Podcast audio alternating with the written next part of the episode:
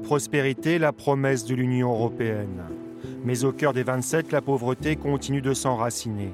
95 millions de ces citoyens sont menacés de précarité, car vivant avec moins de 60% du revenu médian de leur pays. C'est un Européen sur cinq qui risque d'être frappé d'exclusion. Face à l'urgence, à travers l'Europe, des individus et des ONG agissent auprès des plus fragiles, soutenus par des fonds européens destinés à maintenir la cohésion sociale de l'Union. Bonjour, comment allez-vous En Roumanie, Adriana et son association apportent son aide aux communautés frappées par l'exode rural. Avec notre système, nous sommes capables d'aider près de 100 000 personnes. En Espagne, l'entreprise Naria exploite des solutions numériques pour apporter de la dignité à ceux qui ne peuvent pas se nourrir. Et la super bonne nouvelle, c'est que ça y est, elle va rentrer dans sa formation qualifiante. Et en France, Brigitte et son équipe redonnent confiance en eux aux oubliés de l'emploi. Bucarest, pour la jeunesse roumaine, l'avenir est loin de sourire à tous. Comme un jeune sur quatre, Antoniou, 20 ans, est au chômage. Il est hébergé provisoirement chez un ami.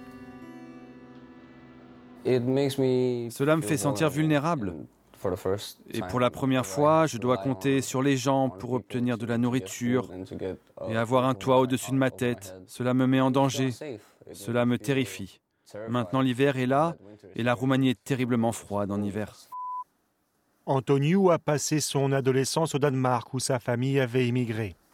Rentré au pays, il se débrouille au jour le jour et désespère de trouver un emploi. J'ai postulé à 300 emplois le mois dernier. Et j'ai reçu deux appels pour quelque chose qui n'aurait pas fonctionné, gagner ma vie. Je veux dire, l'un des emplois offrait un salaire de 200 euros pour faire du nettoyage.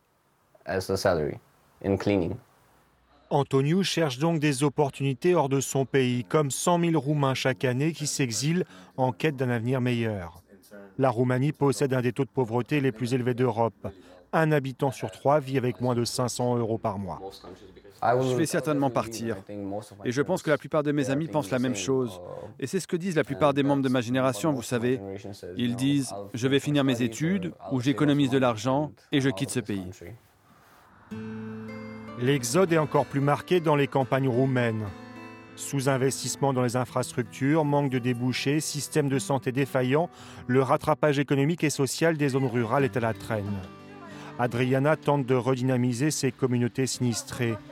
Depuis 20 ans, elle dirige une ONG en Transylvanie qui propose des soins médicaux, des formations pour les jeunes déscolarisés, ainsi qu'une garderie extrascolaire pour les enfants des villages.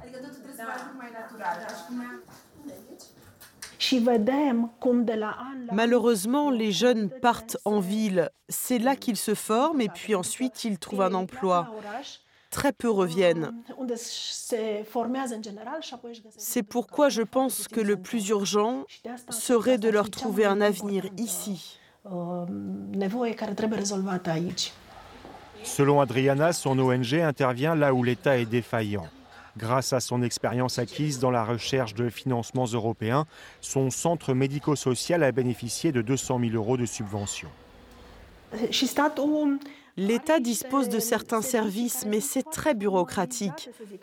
La principale différence entre l'État et nous, c'est que nous, nous faisons réellement des choses.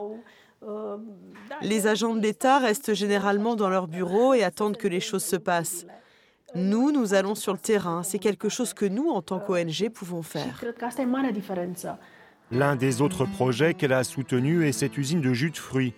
Le jeune patron de 25 ans est revenu de France pour monter cette entreprise dans un village déserté. Deux emplois ont été créés. L'ONG a déposé un dossier et obtenu 25 000 euros du Fonds social européen. Sans cela, je n'aurais pas pu me lancer. Je ne serais pas là.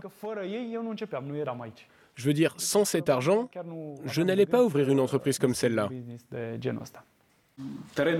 Ici, avant, il n'y avait que des mauvaises herbes.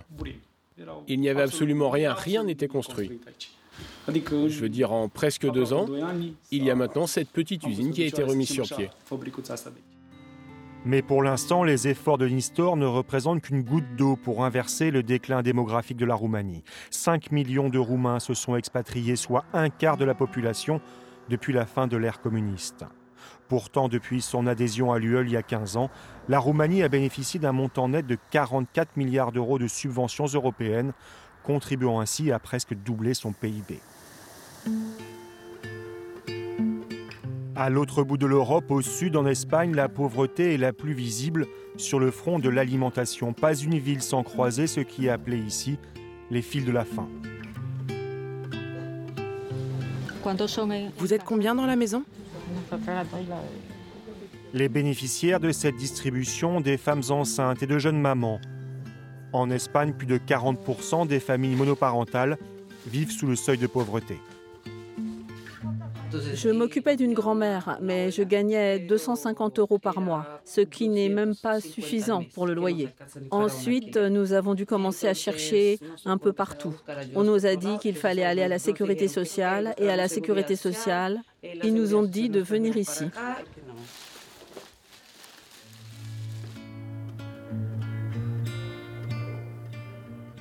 À la Banque alimentaire de Castellón, la livraison quotidienne est en préparation. Ces distributions fournissent de l'aide aux plus pauvres tout en permettant aux producteurs et aux magasins de se débarrasser de leurs excédents et invendus. Les supermarchés l'apportent le matin et à partir de 12h30, les différentes ONG viennent chercher les lots. Autrement dit, ici c'est un moulin. Ça arrive le matin et repart le midi. Dans toute l'UE, la Fédération européenne des banques alimentaires estime fournir chaque année de la nourriture à plus de 12 millions de personnes. Viande fraîche, produits laitiers, pâtes dures et produits en conserve, le tout est assemblé dans des cartons pour des familles. Cette banque alimentaire des Castellón de la Plana distribue 2000 tonnes de nourriture par jour pour 20 000 personnes dans la région. Dans la province, nous avons un taux de pauvreté de 27%. Pour moi, cela me semble dément. Au niveau national, la Fédération des banques alimentaires d'Espagne vient en aide à environ 1 300 000 personnes. Et il y en a toujours plus.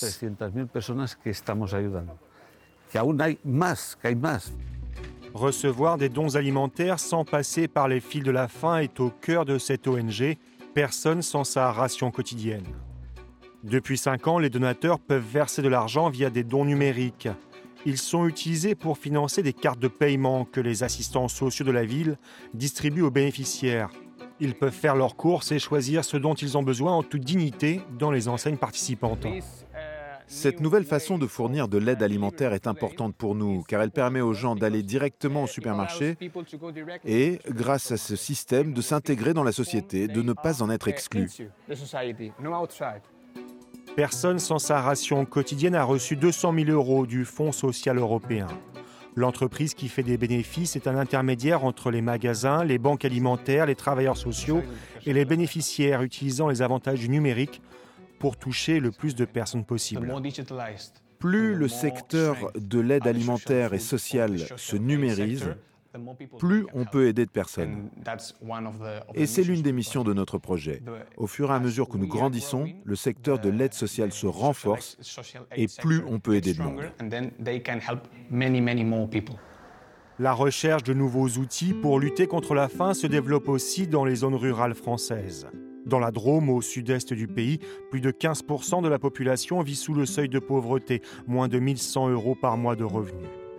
Plutôt qu'obtenir des denrées via des dons, le réseau VRAC a lui fait le choix d'acheter en gros des produits biologiques à faible coût directement auprès des agriculteurs et des producteurs. Ça cible en priorité euh, les foyers aux faibles revenus. On est 18 euh, antennes en France et il faut savoir que la Drôme, on est la seule antenne rurale. Oui.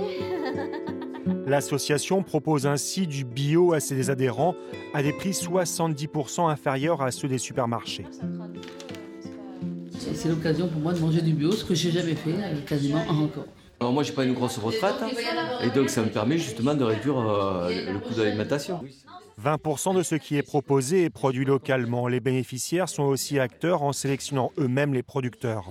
L'intention de VRAC, bah, c'est de donner cet accès digne. En fait, on ne vous donne pas les restes. Quoi. On ne donne pas les restes euh, aux personnes qui n'ont pas de moyens. Vous aussi, vous avez droit à des aliments de, de qualité, euh, que ce soit en termes de dignité, que ce soit en termes de justice sociale. 7000 foyers sont adhérents dans l'Hexagone. Les produits arrivent de toute la France. Lilian Pellegrino contrôle les livraisons. Bah ça, c'est des légumineuses donc, qui viennent de Charente parce que la, filière locale aujourd'hui euh, n'arrive pas à répondre, n'est pas assez structurée et on ne trouve pas euh, à des prix qui correspondent à notre public euh, et dans les quantités ou la disponibilité dont on a besoin. Vrac Drôme est passé de deux centres de distribution à six en une année, fournissant des aliments biologiques à 500 ménages à faible revenu. Je suis inquiet effectivement de voir que la précarité progresse et qu'elle elle se diffuse dans des couches de population qui, je pense, jusque-là pouvaient être épargnées. On voit par exemple beaucoup de foyers monoparentaux. Ce qui me rassure de l'autre côté, c'est que comme nous, on propose euh, une alternative au système d'aide alimentaire et qu'on propose l'accès à, à, des produits de qualité, eh bien, il y a quand même des gens qui arbitrent en direction de ces produits-là. L'association paye un prix équitable aux producteurs et ne prend aucune marge. Vrac Drôme reçoit déjà des fonds européens pour le développement rural qui aident à payer les salaires de ses employés et sollicite également un financement du Fonds social européen au titre de la lutte contre l'isolement et l'exclusion dans les zones rurales. Donc on va avoir des populations qui se retrouvent confrontées à une précarité alimentaire aggravé en milieu rural par l'isolement, par les problèmes de mobilité, euh, par le vieillissement des populations. VRAC euh, ben, vient répondre en apportant euh, l'accès à cette alimentation, en permettant d'avoir des lieux de rencontre, des temps de rencontre et d'échange entre les personnes. Ces associations doivent avoir des partenaires financiers, publics ou privés, et suffisamment de trésorerie propre pour obtenir une subvention, car les aides de l'UE viennent toujours en cofinancement une contrainte qui limiterait les actions des ONG qui agissent auprès des plus démunis selon certains spécialistes de la politique de cohésion. Ça élimine automatiquement une partie des porteurs de projets qui avaient des super projets mais qui ne vont pas soumettre de projets parce qu'ils n'ont pas les compétences en interne. Or, les associations qui euh, bénéficient euh, de, des fonds européens sont souvent des associations euh, qui visent à remettre dans l'emploi des personnes qui sont déjà très pauvres mais il faut déjà leur mettre un toit sur euh, la tête euh, et, leur donner à manger. Et c'est ce type d'association qu'aujourd'hui euh, l'Union européenne n'arrive pas à aider. Toujours un petit peu les mêmes qui dansent en quelque sorte, c'est toujours les mêmes qui récupèrent ces fonds européens. Assurer un travail à ceux qui en ont été exclus par des accidents de la vie.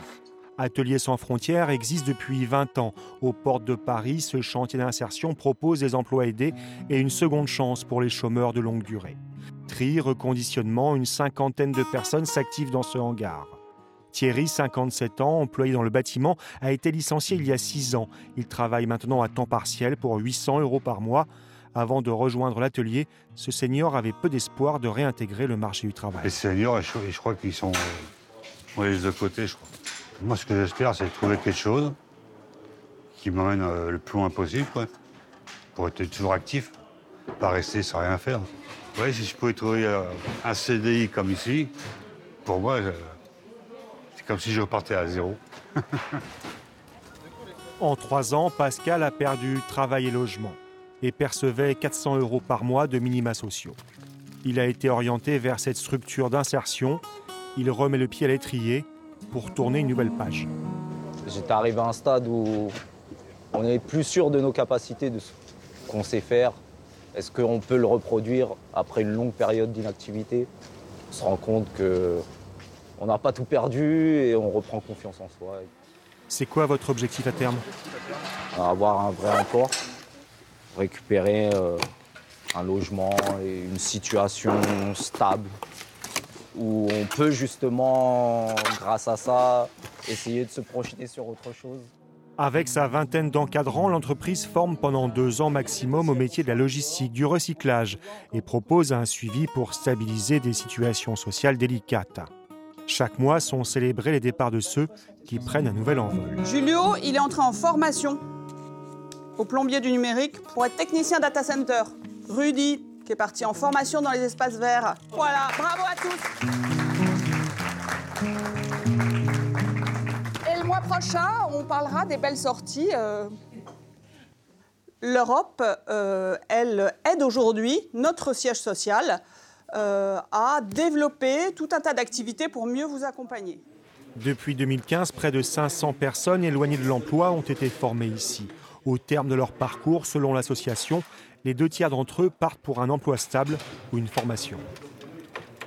Nous, on leur sert de tremplin vers euh, l'emploi classique. Et je dis qu'on est une entreprise bizarre parce qu'au fond, quand ils commencent à vraiment bien maîtriser leur poste et à répondre complètement aux attendus du poste, ça veut dire qu'ils sont prêts à aller dans une entreprise classique.